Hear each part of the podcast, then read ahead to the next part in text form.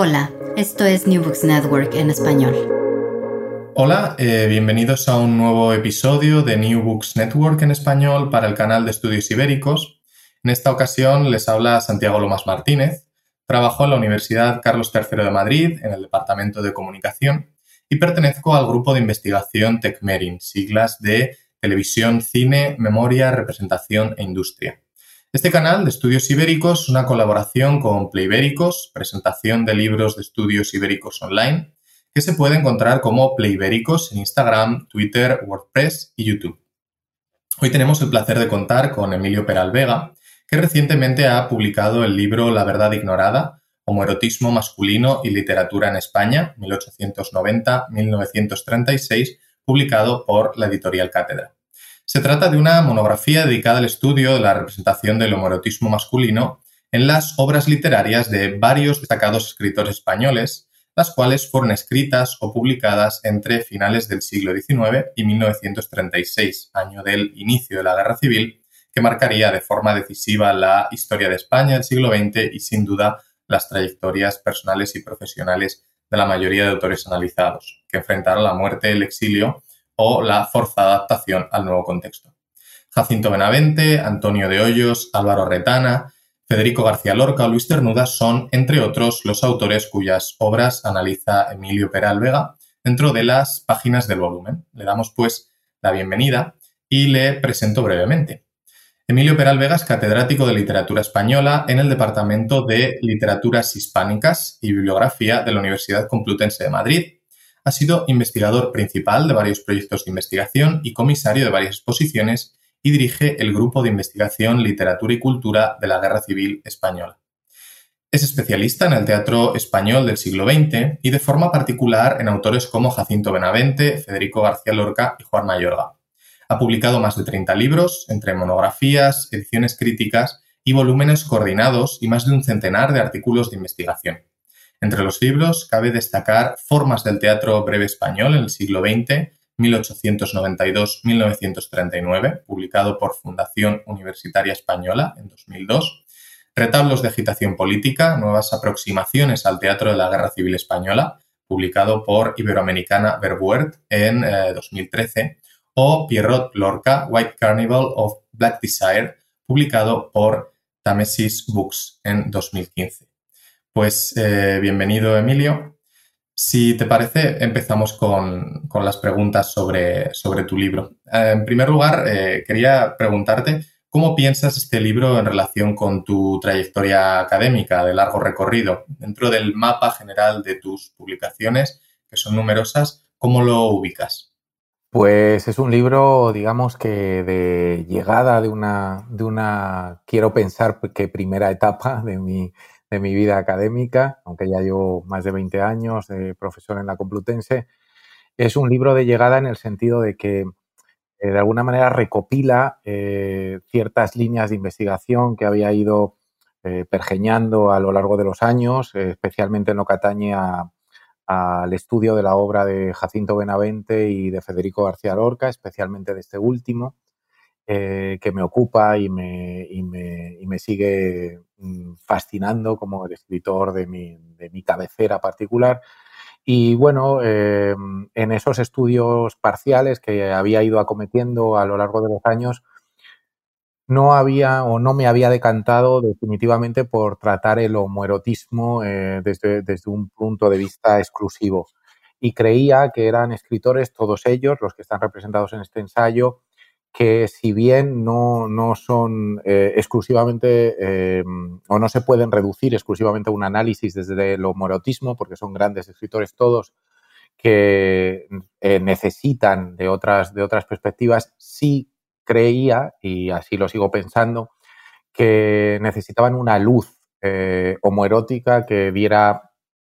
eh, mayor dimensión a sus textos y que perfilara nuevas interpretaciones de sus textos. Y en ese sentido, bueno, pues creo que es un, que es un trabajo de recopilación y de llegada. En la introducción señalas eh, que el libro viene de lejos, por tanto, eh, lo comentabas ahora, y que se ha ido amasando, por así decir, a lo largo de los años. ¿Cuánto tiempo te ha llevado a desarrollar este análisis de distintos autores? ¿Cómo ha sido el proceso de escritura? Por aproximaciones parciales o ya pensaste directamente en conjunto? Pues eh, digamos que ha sido un, proceso mm, muy parecido al que sigo en, los otros libros eh, que he escrito. Tengo, tengo un sistema de trabajo un tanto peculiar y es que la idea o la composición del libro se va forjando en mi cabeza durante mucho tiempo y cuando me pongo estrictamente a escribir eh, es porque ya llevo un, proceso de, investigación bastante, bastante depurado, bastante largo y la escritura eh, es bastante rápida. Yo diría que este libro se escribió en aproximadamente seis meses, no más.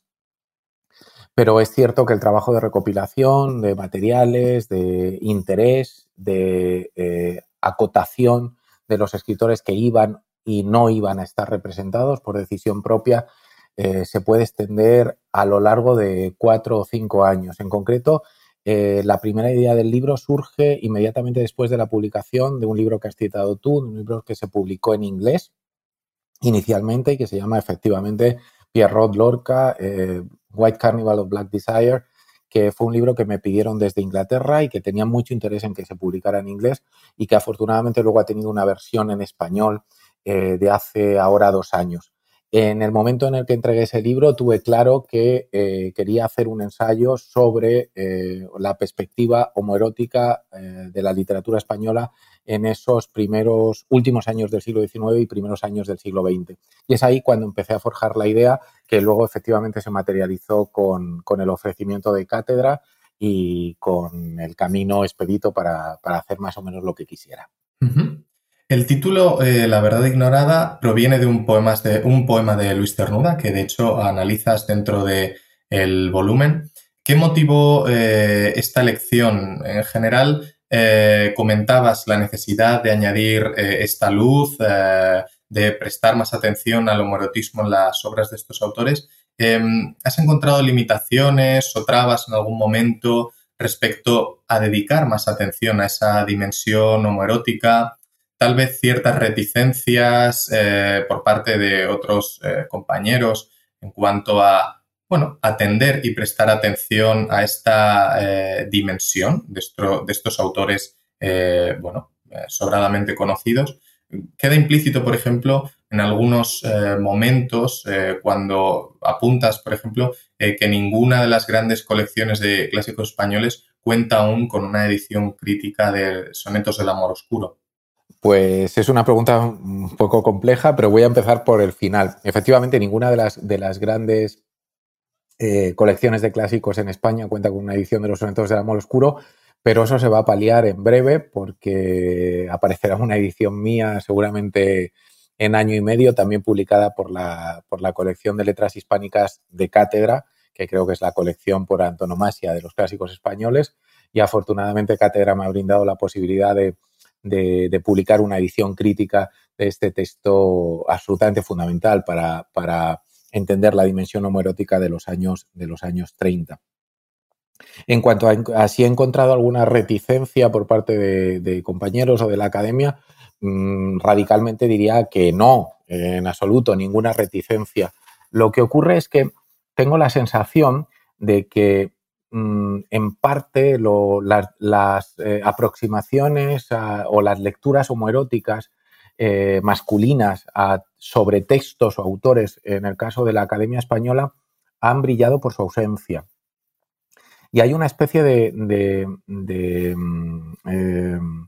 eh, llamada de alerta cuando, cuando uno se encuentra con un estudio, con una perspectiva muy, muy clara en este sentido. Eh, hay incluso eh, compañeros o académicos de españoles que eh, de, entrada los desprecian o, realizan una especie de justificación absolutamente inconveniente cuando se acercan a determinados textos de Federico García Lorca, de Luis Cernuda, cosa que no existe desde hace décadas en la, en la crítica, fundamentalmente en la crítica anglosajona. Puedo entender que algunos de esos estudios que proceden de la escuela anglosajona, fundamentalmente americana más que inglesa, hayan ofrecido perspectivas algunas veces viciadas e incluso algunas interpretaciones textuales que se, que se inscriben claramente en la sobreinterpretación, en la sobredimensión eh, del texto desde una perspectiva, insisto, un tanto viciada o en una lectura del texto un tanto viciada. pero eh, más allá de esas, de esas eh, reconvenciones que yo he podido eh, encontrar en la crítica académica española, no ha habido ningún impedimento ni por parte de mis compañeros, por supuesto, ni por parte de la editorial para que yo dedicara un ensayo desde esta perspectiva. Es más, es una perspectiva que yo añado en mis, en mis cursos en la, en la Universidad Complutense cuando me toca explicar la literatura del siglo XX, evidentemente. Antes introducías la cuestión de la eh, configuración de corpus, de la elección de eh, autores y del proceso de descarte de, otros. Eh, ¿Cómo fue este proceso y por qué decidiste centrarte en estos ocho autores? Y por otra parte, en casos en los que estamos ante autores muy prolíficos como Jacinto Benavente o Retana, por ejemplo, ¿cómo elegiste unas obras sobre eh, otras para abordarlas como casos de estudio? Pues esta, este es el principal o la principal dificultad de este libro, ¿no? Era acotar el corpus efectivamente y quién entraba y quién no. Eh, lo explico más o menos en la introducción. No se trataba de hacer una especie de acopio de hombres o mujeres que hubieran tratado el deseo entre hombres en la literatura española de esa época, sino se, se trataba más que nada de elegir actitudes de aproximación o formas de aproximación al deseo masculino diversas. Y a partir de esa premisa, descarté a otros escritores que podrían ser redundantes respecto de los que me parecían o pioneros o bien más representativos de una determinada actitud en la expresión de ese deseo entre hombres. Y en cuanto a la selección de, textos, una vez elegidos los, los, escritores que sí van a estar en el estudio, pues en el caso de Jacinto Benavente, que es un escritor aparentemente bien conocido, pero profundamente desconocido en la dimensión de su poética, en la dimensión de su vida y en la dimensión del deseo que él también vivió por otros, por otros hombres, me he centrado exclusivamente en los textos o bien poéticos, aún más desconocidos que los dramáticos, o en los textos dramáticos en los que esa expresión de deseo es más o menos evidente o se puede leer entre líneas. En el caso de Álvaro Retana, que tú citabas en la pregunta, eh, eh, Álvaro Retana forma parte de un, de un, capítulo en el que se explora la aproximación más frívola a través de la novela galante eh, al deseo entre hombres. Y en ese sentido, dentro de su copiosísima producción novelística, me interesaba resaltar precisamente la frivolidad en su estado puro, como frente a aproximaciones más elusivas, como por ejemplo las de Benavente, más descarnadas o más trágicas, si queremos, como las de Cernuda, más corporales, como las de Blanco Amor, del que ahora supongo que hablaremos brevemente, Álvaro Retana eh, privilegiaba una percepción absolutamente eh, frívola o frivolizada de la realidad del deseo entre los hombres, eh, cómo mm, deformaba incluso la realidad de los contactos entre los hombres en la sociedad madrileña en virtud de una falsa moralidad mm, según la cual él no compartía ese deseo que contaba a través de su literatura, aun cuando bien sabemos que sí lo compartía y de manera muy profusa. Eh, por tanto, elegí la novela que consideraba que mejor interpretaba esa, esa aproximación frívola al deseo entre hombres y que hacía de Álvaro Retana un novelista parangonable a Hoyos y o a Hernández Catá. Era una selección difícil, pero creo que eh, Locas de Postín es la novela que mejor sintetiza esa aproximación, como digo, un tanto más festiva, un tanto más episódica, más anecdótica a la, querencia de amor entre, entre hombres. Eh, antes lo comentabas brevemente eh, y quería profundizar un poco sobre ello. El capítulo más largo del, libro, eh, cuyo título es Entre el juego shakespeariano y la domesticación burguesa del deseo homosexual, es el dedicado a Jacinto Benavente. Tal vez era el autor más necesitado de una revisión. Sí, sin duda. Benavente ha padecido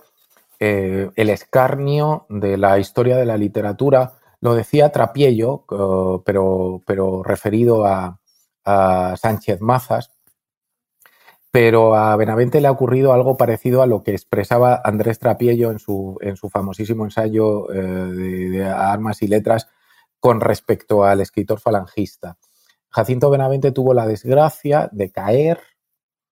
en el bando eh, franquista de la guerra, no por decisión propia, sino por unas circunstancias vitales que le llevaron en un determinado momento a abrazar el ideario franquista cuando había sido, durante todo el principio de la guerra y durante los años de la República, el más ferviente defensor de los ideales republicanos. Porque en la actualidad a veces se confunde república con izquierda, cuando evidentemente había grandes personalidades de la República Española que podían abrazar o compartir ideas de lo que hoy llamaríamos el centro o la derecha, sin renunciar a sus ideales republicanos y a su defensa eh, absoluta de la República, como así hizo en numerosos escritos desde la proclamación de la República hasta, como digo, el principio de la Guerra Civil. Eso ha hecho que sobre él caiga una especie de manto de olvido, un desprecio y a veces eh, la, consideración de un escritor que no pasa de tres o cuatro líneas en los manuales de secundaria o en los manuales universitarios, escribiendo a él características o adjetivos que distan mucho de la realidad, como dramaturgo burgués, dramaturgo frívolo, eh, dramaturgo adocenado, que es estrictamente contrario a lo que realmente eh, constituyó eh, Jacinto Benavente. En ese sentido, necesitaba una revisión muy profunda. Jacinto Benavente es el gran renovador de las letras españolas a finales del XIX. Es el primero que realiza ese viaje iniciático a Francia, que realizaban todos, que luego realizarían Santiago Rusiñol, Manuel Machado, y Adrià Gual y tantísimos otros. Fue el primero que lo hizo. Fue el primero que escribió un texto pionero que se llamó Teatro Fantástico, en el que importaba de Francia todas las novedades teatrales del fin de siglo parisino y fue el primero que se atrevió en el año 1893 a publicar un poemario. Jacinto Benavente publicó muy poca poesía. Se atrevió a publicar un poemario titulado Versos, en el que al menos hay tres poemas clarísimamente eh, homoeróticos, sin posibilidad de confusión o de sobreinterpretación alguna. Y fue incluso un escritor que una vez había obtenido el, el, Nobel de Literatura en el año 22 y una vez que se había convertido en un eh, dramaturgo de masas, siguió jugando con la apariencia, eh, con los equívocos, con los personajes premeditada y medidamente ambiguos para eh, dirigirse a un público que a veces entendía y a veces, y a veces le pasaba absolutamente desapercibido el verdadero sentido de las obras que él estrenaba podríamos decir que Jacinto Benavente era una, eh, la encarnación del más puro cinismo. Se aprovechó de la industria dramatúrgica de la época, teniendo notables éxitos, pero siempre guardaba una distancia y una especie de dirección hacia un público inteligente que pudiera leer entre líneas. En ese sentido, claro está, necesitaba una revisión profundísima porque él abre camino y abre camino a otros que le siguen, como García Lorca, y sin él es absolutamente incomprensible la deriva que después tomaría eh, el propio Federico en su, en su teatro imposible. Y como te digo, en ese sentido me parecía una labor de justicia eh, recuperar la obra de Jacinto Benavente, dar a conocer textos que normalmente eh, no entran dentro de la historiografía literaria, como el Teatro Fantástico, ese primer texto dramático que publica en el año 1892, o eh, Versos, el libro de poemas que escribe en el año 1893, o u obras tan poco conocidas como De muy buena familia, en el año 1931, justo después de la proclamación de la República, en la que sube a las tablas el caso de, una, de un personaje clarísimamente homosexual que se enfrenta a su familia burguesa y a la, a la moral de su propia familia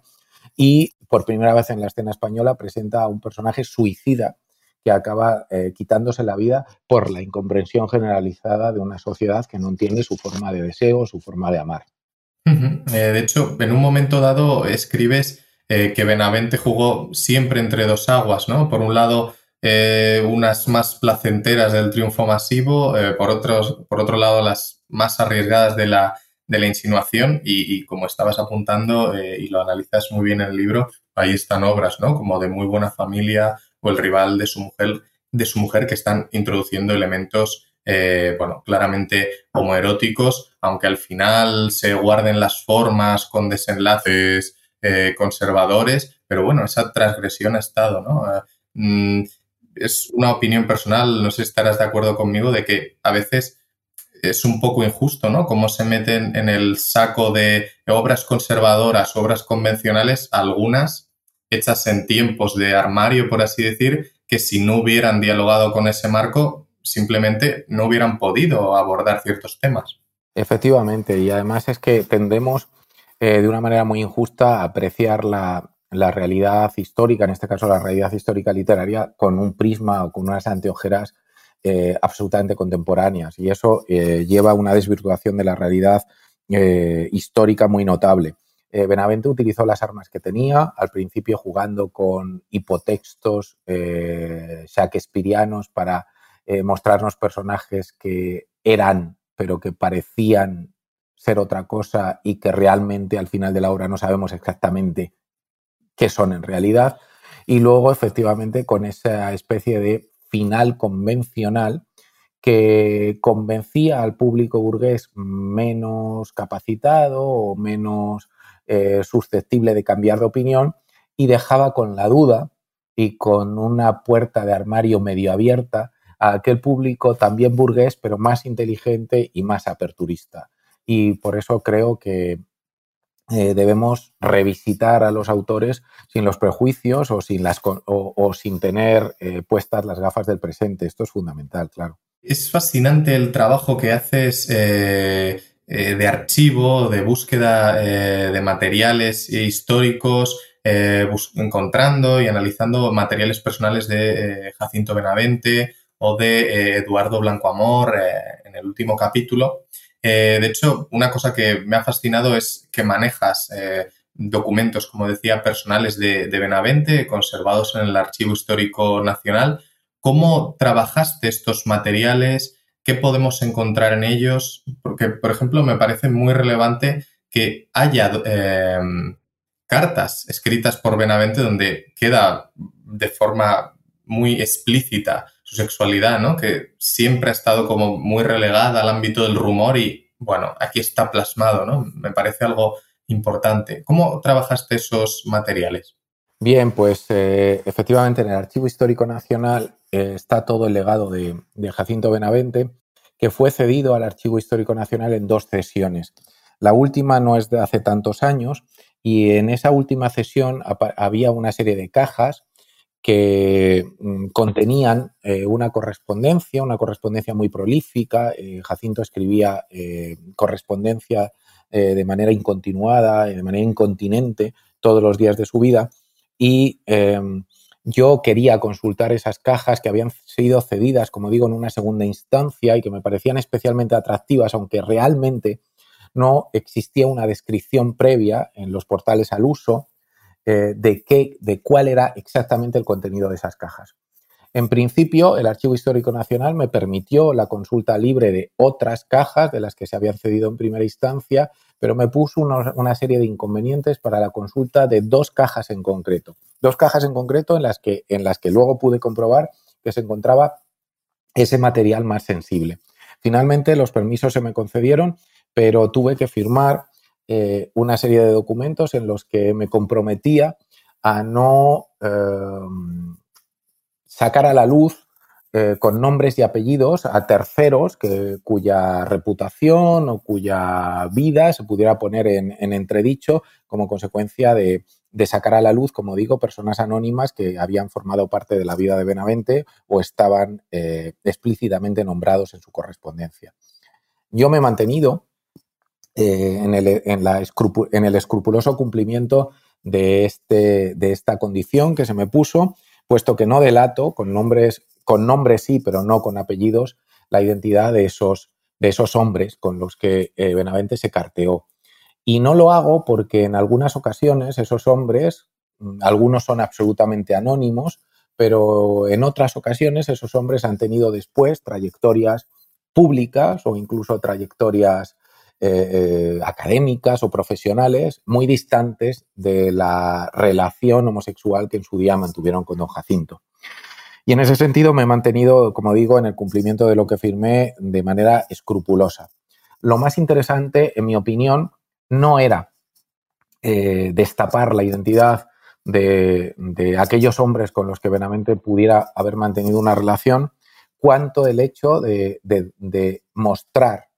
al público, eh, a los investigadores futuros, que existe ahí un material y que la vida de Benavente eh, fue muy distinta a la que él mostró públicamente. Y que incluso en situaciones tan absolutamente controvertidas como la guerra civil, se podían escribir cartas de amor apasionado y mostrar eh, una querencia arrebatada hacia el amante que se estaba jugando la vida en el frente mientras que incluso se le escribía a ese propio amante, como sucede en, el caso, en un caso muy concreto que recordarás, mientras se le escribían piezas dedicadas a, por ejemplo, a Ganimedes como símbolo del amor entre, entre hombres, se le escribían en esas cartas composiciones de carácter pseudo-prosístico, incluso pseudo-poético, dirigidas a ese amante en concreto, que luego el propio Jacinto Benavente rescató deslindándolas de toda contextualización y de todo, y de todo receptor en sus obras completas. Eh, y eso, em, en mi opinión, tenía un valor extraordinario para mostrar otro Benavente completamente diferente al que se había asumido eh, tradicionalmente. Siguiendo con lo que planteabas, ¿Crees que es necesario más trabajo de archivo en ocasiones para interpretar mejor eh, algunos textos? Eh, por ejemplo, este relato que comentabas, yo había leído un poco en algún, en algún otro libro, pero es muy interesante eh, que haya una dimensión homoerótica claramente consciente y que incluso fuera parte de esa correspondencia de Benavente con alguna de sus parejas o amantes. Sí, yo creo que el trabajo de archivo es absolutamente fundamental y que queda mucho que explorar, sobre todo en la, literatura española contemporánea, en archivos personales que corren eh, gravísimo peligro de desaparición eh, eh, sin haber sido consultados. Hay toda una generación de herederos que está a punto de desaparecer y que hace todavía más urgente ese trabajo de de recuperación, de correspondencia, de archivos, eh, que todavía están en buena parte en manos de eh, particulares, de herederos, de familias, además de hacer una labor también de, documentación y de investigación en archivos públicos, muchos de cuyos contenidos todavía no, sido, no han sido abordados por investigadores. No quiero decir con esto que la lectura de determinados textos vaya a variar sustancialmente. Yo creo que si un texto de Federico García Lorca o de Jacinto Benavente ha sobrevivido, eh, lo ha hecho precisamente porque es susceptible de una interpretación de carácter menos precisa, que lo hace un texto más universal, eh, de una interpretación incluso que, que se mantenga ajena al componente homoerótico, pero eh, eh, habiendo dicho esto, creo que es necesario la consulta de los archivos para arrojar luz, para clarificar eh, lecturas posiblemente más certeras o por lo menos em, que completen las interpretaciones que se han ido haciendo a lo largo de las décadas. Y en ese sentido creo que es un trabajo absolutamente necesario y que debería tenerse en cuenta en cualquier aproximación, especialmente a la literatura contemporánea. Eh, hay mucho trabajo, eh, no solo en este capítulo de Benavente, sino después con García Lorca, con Cernuda, eh, para detectar referencias intertextuales, apropiaciones, relecturas, incluso desde miradas subculturales, a diversos discursos, tradiciones, como la mitología grecolatina, el referente de Pierrot que reaparece, eh, los marineros, por ejemplo. Eh, ¿Cómo has desarrollado toda esa parte de la investigación? Porque se nota muy amplia, muy exhaustiva, muy em, rica en referencias y con alusiones muy precisas ¿no? a poemas, por ejemplo, de los eh, poetas huronistas. ¿Cómo has abordado toda esta búsqueda de esa subcultura compartida o no sé si decir eh, apropiada o recuperada en, estas obras? Bueno, em, eh, cuando en el caso mm, particular de estos dos poetas que citas, a Federico García Lorca y a Luis Cernuda, y muy especialmente al primero, la bibliografía sobre Federico García Lorca es absolutamente inabarcable, a pesar de llevar más de 20 años dedicándome a él, eh, me queda mucho por leer sobre la literatura secundaria que ha generado su obra y me quedará mucho incluso cuando ya haya acabado mi carrera en la docente investigadora, me quedarán muchísimos textos sobre Federico García Lorca que leer. Pero sin querer apuntarme un tanto, que hablaría muy mal de mí y de una inmodestia que, no, quiero, que no quiero reflejar, eh, tengo la sensación, o a menudo tengo la sensación de que hay algo que forma parte de una tradición inmediata de Federico García Lorca o de Luis Cernuda, que habitualmente no nos era contado en las aproximaciones, especialmente a su obra más conflictiva. Me refiero al público, a Así que pasen cinco años, a los sonetos del amor oscuro, al Iván del Tamarit. Esa obra menos pública, digamos, de Federico García Lorca, tiene aproximaciones de carácter muy notable desde el punto de vista estilístico, desde el punto de vista de la retórica, desde el punto de vista de la teoría, desde el punto de vista de la historiografía, de la adecuación de los textos al momento en el que los escribió Lorca, pero eh, tenía la sensación de que eh, cuando me aproximaba a esa bibliografía secundaria, eh, se notaba la ausencia de un contexto, de un contexto de una comunidad de hombres que se leían entre sí para aprender a expresar una intimidad que no podía revelarse nítida en la vida pública. Esta falta eh, de, expresión en la literatura secundaria o en la bibliografía secundaria de ese contexto me hizo, de alguna manera, sumergirme en los antecedentes de literatura homoerótica de otras tradiciones europeas, muy especialmente de la tradición inglesa, y descubrir, para mi sorpresa, que toda una generación de escritores del siglo XIX, los llamados poetas uranistas, habían desarrollado una poética y una poesía, en consecuencia, eh, claramente homoerótica a partir de la denominación uranista, que era la manera de, calificar a los homosexuales entonces, y habían eh, gestado en torno a sí una especie de comunidad o de hermandad o de fraternidad, como queremos llamarla, de poetas con una misma estética con un círculo de experiencias comunes, incluso con vidas comunes e interrelacionadas entre sí, y que habían forjado una manera de expresión en muchas ocasiones elusiva que solo ellos sabían interpretar eh, leyéndose entre sí.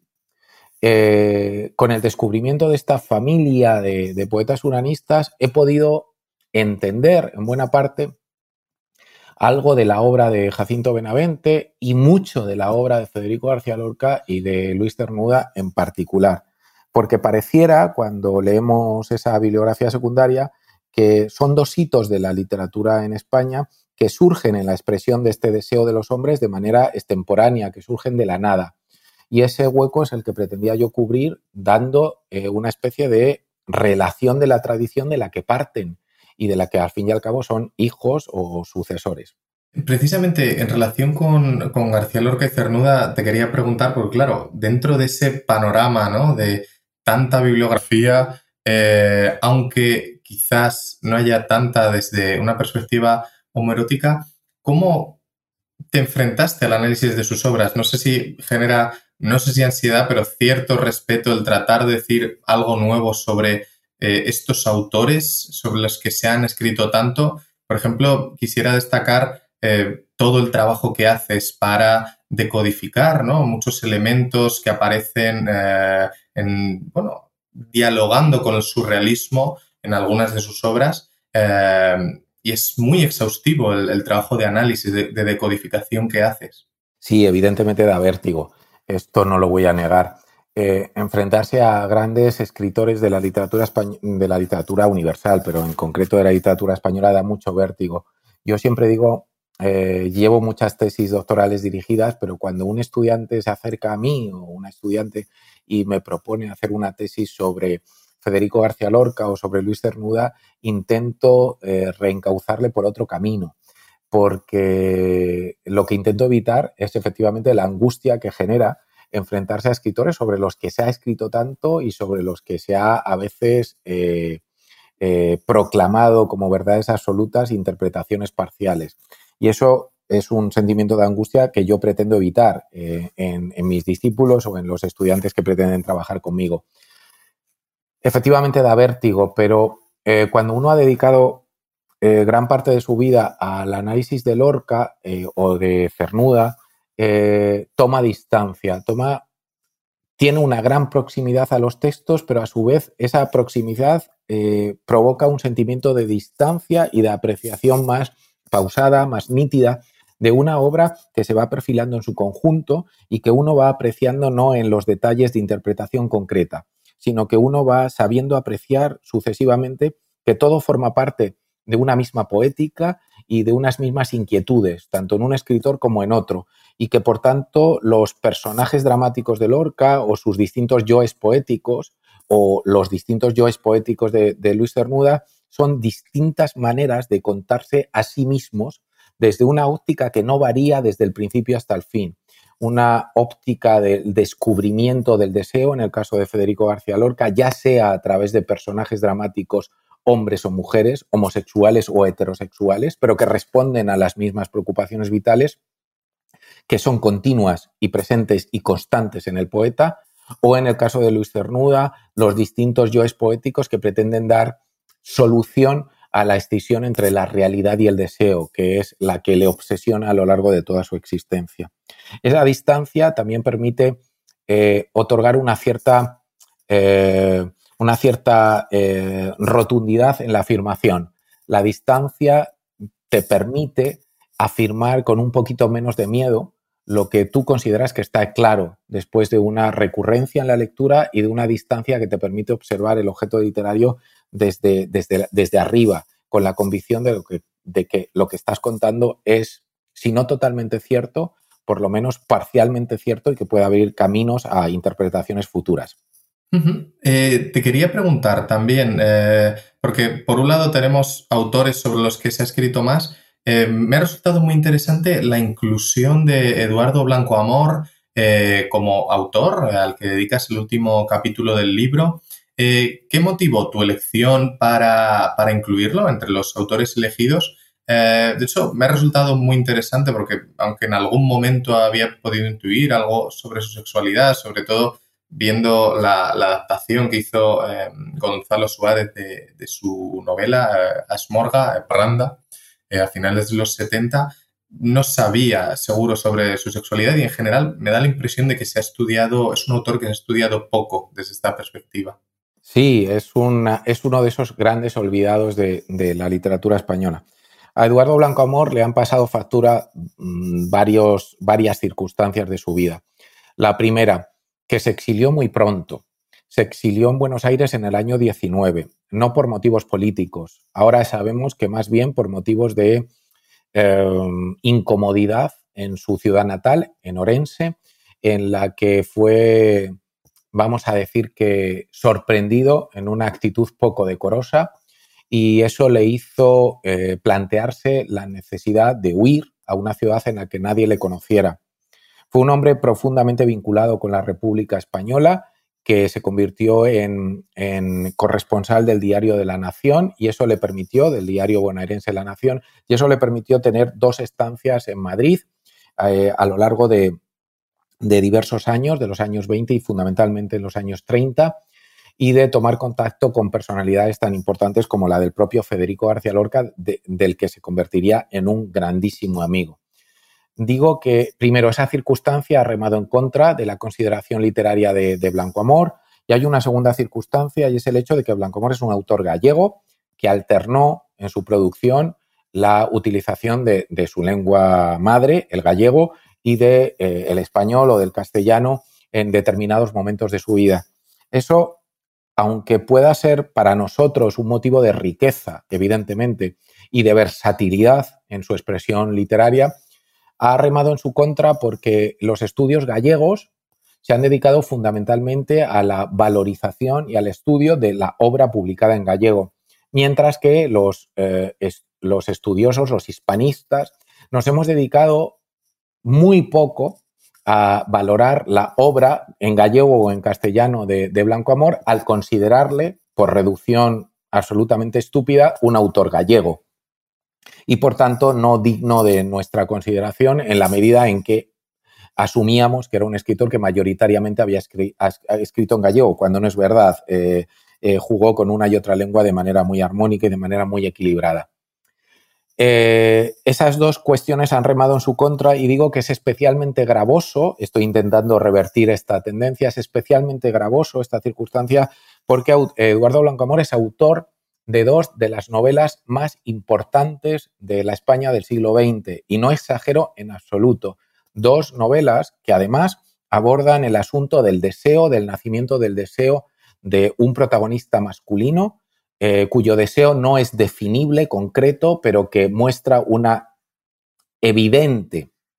aproximación al deseo a través de figuras o de referentes masculinos. Eh, una desde eh, la clave de, la evolución desde la adolescencia hacia la madurez, que es una novela que se llama La Catedral y el Niño, publicada en el año 48 en Buenos Aires y un, verdadero monumento que debería tener o contar con una edición crítica de la que no disponemos. Eh, hace algunos años se publicó una, edición eh, con un prólogo de cuatro páginas mm, por parte de Andrés Trapiello, una gran ocasión perdida, y una segunda novela del año 60, eh, escrita en el año 61, pero no publicada hasta el año 63, que se llama Los Miedos, que es una novela sobre la que estoy haciendo una edición crítica ahora en estos momentos y que trata el descubrimiento del deseo desde la perspectiva de un chaval de 10, 11 y 12 años aproximadamente a lo largo del desarrollo de la novela, que va buscando referente, primero entre los niños que le rodean y después entre sus mayores, para dar nombre a lo que siente y para dar nombre a lo que ve que sienten los demás. Dos novelas absolutamente fascinantes que no he tratado en el, en el ensayo porque se salían cronológicamente de, del marco que había, que había predeterminado, pero que desde luego eh, recomiendo a, los, a las personas que estén escuchando este audio y que, que recomiendo muy vivamente. En el ensayo eh, quería destacar la, la, figura de Blanco Amor, su relación amistosa con Federico García Lorca, su relación de complicidad y fundamentalmente su condición de autor de un poemario clarificante que se llama Horizonte Evadido, y que es quizás el poemario más explícito en cuanto a la expresión de la corporidad masculina, de la, del amor y de la, eh, del sexo entre hombres, entre los publicados en España en, el, en esta primera parte del siglo. Y creo que era un ejercicio de justicia traerlo de nuevo al, canon, denominar, eh, vamos a decirlo así, o, o, posibilitar su conocimiento por parte de otros lectores que simplemente quizás en el mejor de los casos lo conocían por una línea de referencia o en la mayor parte de los casos ni siquiera conocían su faceta como novelista, como poeta o incluso como dramaturgo. En, la línea de lo que apuntas, yo he sido uno de los sorprendidos por alguno de los, de los poemas que no había leído suyos de Blanco Amor, eh, pero también, por supuesto, en, Luis Cernuda eh, hay ocasiones de, bueno, una valentía expresiva muy clara en cuanto a la representación del deseo erótico, ¿podemos hablar, en tu opinión, hasta cierto punto o sin el hasta cierto punto, de un orgullo consciente de la disidencia? Sí, creo que en el caso de Luis Cernuda podemos hablar de un orgullo consciente de la disidencia. Es una, es una terminología muy, muy apropiada. Eh, una especie de orgullo de la disidencia y de la diferencia. En el caso de Luis Cernuda, eh, su vivencia del deseo iba indefectiblemente unida a un carácter arisco, eh, a un carácter solitario, a un carácter casi diríamos que autista, permítaseme la, utilización de, este término sin connotaciones médicas, eh, a un carácter completamente apartado de la, del trato social más estereotipado, a una persona muy, eh, muy desconfiada de los otros, y que sabiéndose diferente, utilizó la poesía como un medio de reivindicarse a sí mismo, de reivindicar su rareza en cuanto a su, comportamiento social y de reivindicar su diferencia en cuanto a, su deseo erótico. Eh, Cernuda tuvo muy pocas eh, relaciones, que sepamos, muy pocas eh, relaciones medianamente estables y de todas ellas dio cuenta en una, en en una serie de poemarios, todos ellos eh, conocidos con el título genérico de La realidad del deseo, en los que expresó ese sentimiento trágico eh, de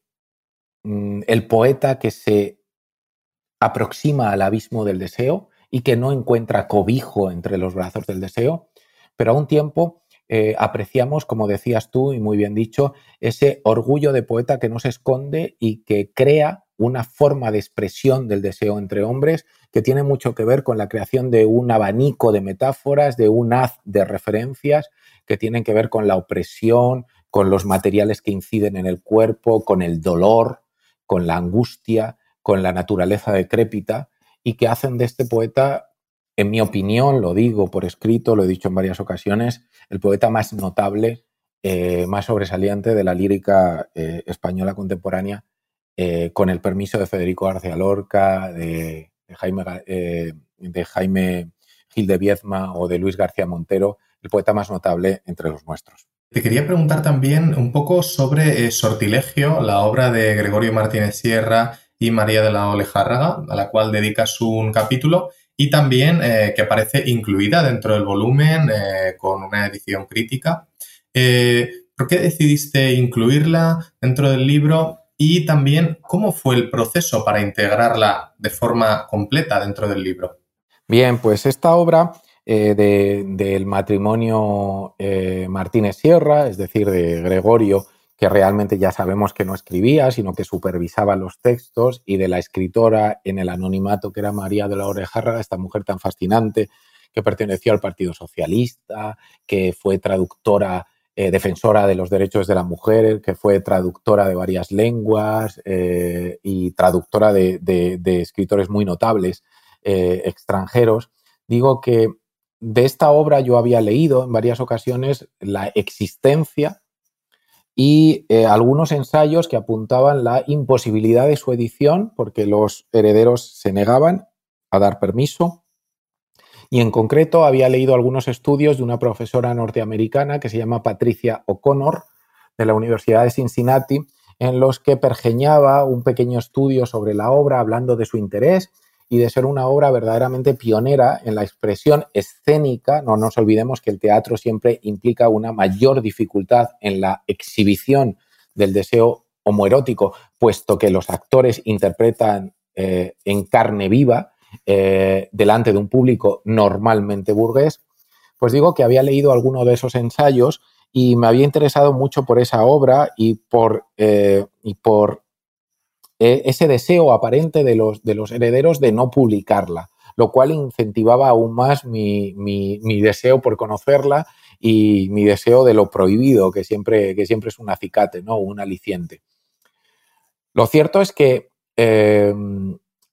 me puse en contacto a través de un colega que conoce bien la obra de María Lejárraga y a sus herederos eh, este colega se llama eh, Juan Aguilera Sastre y hay que nombrarlo porque gracias a él tuve contacto con los, con los herederos. Para mi sorpresa, me puse en contacto con los herederos tanto de, la parte de los Martínez Sierra como de María de la Olejarra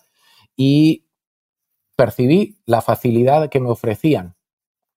Eh, seguramente porque ya se tratara de una nueva generación de herederos sin tantos prejuicios morales como sus, a lo mejor como sus predecesores, pero lo cierto es que me pusieron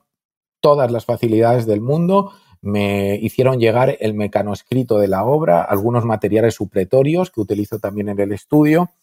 y por primera vez pude leer una obra de la que tantas noticias indirectas había tenido.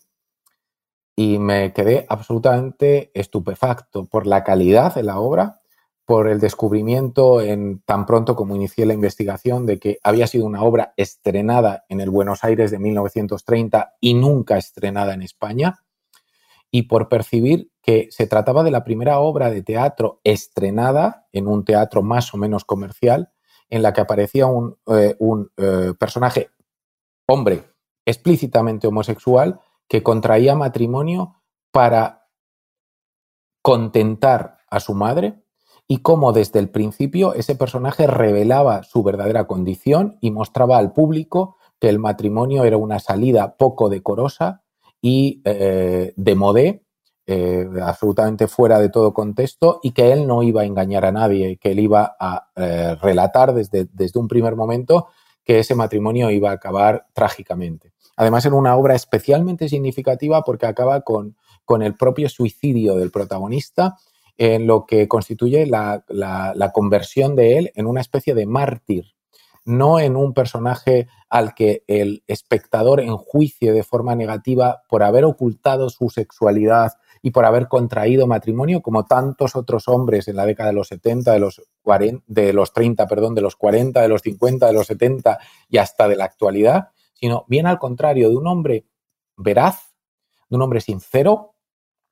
que eh, toma el matrimonio como solución obligado por aquellos que le rodean, no por propia iniciativa. Y cómo él paga ese error de su vida con la suya propia. Eh, un texto verdaderamente fascinante que eh, venía a completar la imagen de unos creadores, los Martínez Sierra y particularmente de, la, de María de la Ole Járraga, completamente diversa eh, o diverso a, lo que se ha dicho de ellos historiográficamente, puesto que en muchas ocasiones han sido descritos como dramaturgos sensibleros, como dramaturgos mm, algo trasnochados, con un modernismo perpetuado de manera artificialmente, de manera artificial, y venía a desacreditar también nuevamente una imagen estereotipada de dos dramaturgos verdaderamente encomiables y por primera vez se ofrecía la posibilidad de ofrecer al lector, valga la redundancia, un texto inédito, además. Vamos a ir terminando. Eh, te quería preguntar, bueno, eh, en la coda final, mm, haces explícito algo que se ha ido viendo en los capítulos eh, precedentes y es la recurrencia ¿no? de ciertas imágenes de martirio en las obras de, los autores que analizas, por ejemplo, cómo representan el goce y el éxtasis físico, pero también el eh, desgarro del abandono, del olvido. Leyendo sobre todo los análisis que haces de poemas eh, y estrategias como, por ejemplo, omitir el género al hablar sobre el ser amado, representar el mundo como un entorno hostil para esos eh, deseos torturados o incluso la recurrencia de figuras como las de los marineros pensaba, por ejemplo, en la obra literaria de Rafael de León. Mm. Y bueno, pues como te decía, para terminar, te quería plantear un par de preguntas. Por un lado, si crees que debería haber más investigado, siguiendo las líneas que desarrollas en tu trabajo, sobre la expresión del deseo homoerótico durante el franquismo y, por otra parte, en relación con esto, ¿qué planes de futuro tienes como investigador eh, en relación con el homoerotismo? Por un lado, eh, comentabas eh, la edición crítica que estás preparando sobre una de las novelas de Blanco Amor, pero bueno, por saber un poco más al respecto. Sí, pues respecto a la primera pregunta, se hace absolutamente necesario hacer un estudio que yo no creo que me atreva a hacer sobre los, los mecanismos elusivos de expresión del amor entre hombres, pero también de mujeres, del amor entre mujeres, asignatura pendiente de nuestra historiografía literaria, a pesar de que algo se ha recorrido de camino en los últimos años, durante la época del franquismo, una época en la que, especialmente en la primera posguerra, eh, hablar de homosexualidad de una manera, aun cuando fuera eh, muy, eh, muy secundaria, resultaba todavía mucho más difícil que en el periodo parcialmente liberador, solo parcialmente, de la eh, Segunda República.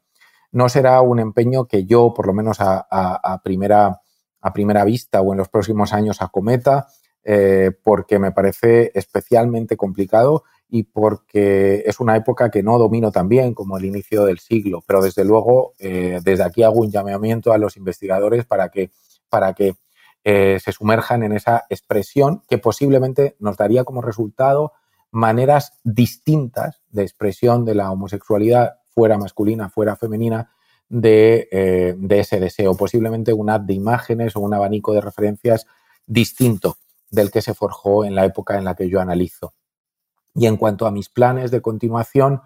eh, mis intereses filológicos son muy variados. Eh, y no se circunscriben simplemente a, la expresión de, del homoerotismo en la literatura, eh, sino a, intereses muy, muy diversos, especialmente centrados en el mundo del teatro. Pero en lo que se refiere al deseo entre hombres, efectivamente estoy preparando una edición crítica de los miedos, como decía, de Blanco Amor. Estoy preparando también a la vez eh, una edición de los sonetos del amor oscuro, quizás el texto más descarnadamente homoerótico en el, en el sentido poético de los que nos ha legado el siglo XX en España. Y está más o menos en mi horizonte de expectativas eh, hacer un, estudio pormenorizado de Jacinto Benavente y un análisis de su obra en una monografía que me ronda la cabeza desde hace muchos años, pero que resulta especialmente difícil por las máscaras de ocultación que él mismo se, colocó y que la sociedad franquista, una vez que fue asumido por ella, eh, fue colocando delante del personaje. Digamos que esas son las tres cosas más, más inminentes que, están en, eh, encima del escritorio, o por lo menos alguna de ellas en mi mente. Pues muchísimas gracias, Emilio, por dedicarnos este tiempo eh, para la entrevista, para New Books Network, este canal de estudios ibéricos. Eh, por supuesto, enhorabuena por, tu libro, La verdad ignorada, homoerotismo masculino y literatura en España, entre 1890 y 1936, recientemente publicado en la editorial Cátedra y que he podido disfrutar en estas pasadas semanas. Y aprovecho para recordarles que se suscriban al canal de Estudios Ibéricos de eh, New Books Network en español y también al podcast, canal de YouTube, blog o redes sociales de Play Ibéricos, presentación de libros de estudios ibéricos donde pueden encontrar breves presentaciones, tanto en vídeo como en audio, de algunos de los libros de los que se lleva hablando en este canal de estudios ibéricos desde eh, hace al menos eh, un par de años. Muchas gracias por estar ahí y hasta la próxima. Gracias por escuchar New Books Network en español.